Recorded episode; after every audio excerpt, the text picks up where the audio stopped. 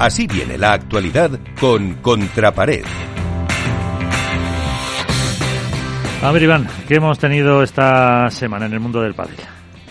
Bueno, está claro que la, actualidad de la semana ha venido marcada por el Campeonato de Europa que se ha celebrado en, en Marbella, en el cual, bueno, pues España volviendo otra vez a la normalidad internacional después de, del fracaso de Portugal del año pasado, de hace dos años, pues ha vuelto a, barrer como era normal y lógico, tanto en categoría masculina como en categoría femenina. En categoría femenina ganaron a Italia eh, y en categoría eh, masculina ganaron a Francia.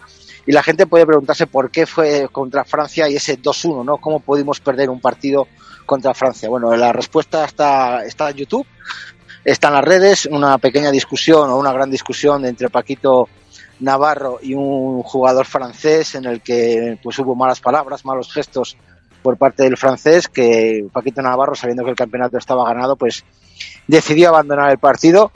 No sabemos si fue la forma más correcta o, no, la, o, la, menos correcta de actuar por parte de un jugador español, pero bueno, ahí está, la, la, vamos a dejarlo en la anécdota del campeonato. Eh, la parte femenina ganaron obviamente España a Italia 3-0 y luego en la parte individual, en la pareja por Open, me gustaría, me gustaría comentar, eh, bueno, obviamente que los cuatro finalistas masculinos y femeninos fueron españoles, fue Juan Martín Díaz y Coqui junto, bueno, contra Paquito Navarro y Alex Ruiz, que ganaron estos últimos.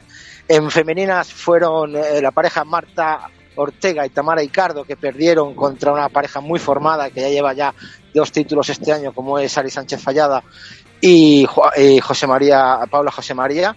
Y luego me gustaría destacar eh, que llegaron a semifinales unas chiquitas de Castilla y León, de Segovia concretamente, una Jimena Velasco junto con Noa Castillo, eh, en un cruce que en un principio tenían que haberse enfrentado contra Lucía Sáenz y Bea González, pero Lucía Sáenz presentó unas pequeñas molestias en la planta del pie y prefirió reservarse, obviamente, para World Padel Tour y, y también para, para, el equipo.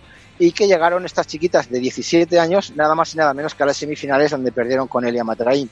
Pero bueno, eso es muy destacable para unas niñas de 17 años que se puede decir que están, están entre las cuatro mejores de, Europa. Eh, partes positivas de este torneo, bueno, pues que España vuelve ahí. Partes negativas, algo que también hemos comentado en las redes y lo hemos comentado en el grupo, el famoso trofeo. Eh, la gente decía que si era de esquí acuático, que si era de kitesurf, que si no era normal ese tipo de trofeos. Todo tiene una explicación y su lógica.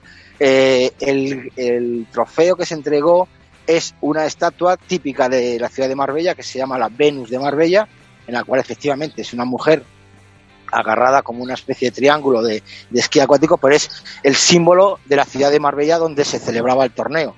Eh, la gente dice que no tenía por qué haber sido así, que tenía que haber sido mejor un, un trofeo de pádel. Bueno, vamos a ver, eso es como el que si algún día se celebra un torneo importante en Madrid y entregan el oso. Bueno, podrá decir, ¿por qué entregan el oso? Bueno, pues porque se celebra en Madrid, ni más ni menos. No hay que sacar más, más, más ramas del tiesto que eso puede gustar o no puede gustar, pero la explicación es esa, es un homenaje a una figura icónica y emblemática de la ciudad de Marbella y por tanto hay que acatar la decisión. Otra cosa es ya las declaraciones que hemos visto en internet de Juan Martín Díaz en el que supuestamente se quejaba un poco de la organización del torneo. No sabemos a qué es debido, si puede ser por la temperatura, por las instalaciones, por el trato, por lo que sea, pero bueno, vamos a intentar contactar con algún protagonista y que nos informe de, de, cómo fue realmente la organización, la relación con los jugadores, la relación con los entrenadores o federaciones y vamos a ver si nos cuentan algo. Y lo último, bueno, pues hay dos rumores, uno un poquito más fuerte en el cual una pareja top femenina, que ha sido muchos años pareja un número uno del mundo, que puede llegar a su fin no está confirmado en redes, no, ha, no ha salido ningún comunicado, pero bueno, el tema es que está en la calle y que puede podemos llevarnos alguna sorpresa a lo largo de estos días.